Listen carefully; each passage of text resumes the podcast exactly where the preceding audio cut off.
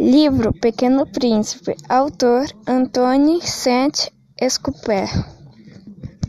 Capítulo 6 Assim eu comecei a compreender, pouco a pouco, meu pequeno príncipezinho, a tua vidinha melancólica.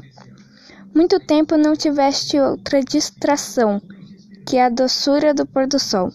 Aprendi esse novo detalhe quando me dissestes, na manhã do quarto dia. Gosto muito de ver pôr do sol. Vamos ver um? Mas é preciso esperar. Esperar o quê? Esperar que o sol se ponha. Tu fizestes um ar de surpresa, e logo depois riste de ti mesmo.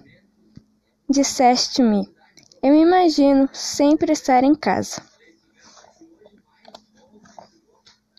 De fato, quando é meio-dia nos Estados Unidos, o sol, todo mundo sabe, está se deitando na França. Bastaria ir à França num minuto para assistir ao pôr do sol. Infelizmente, a França é longe demais. Mas no teu pequeno planeta bastava apenas recuar um pouco a cadeira e contemplavas o, o crepúsculo todas as vezes que desejavas.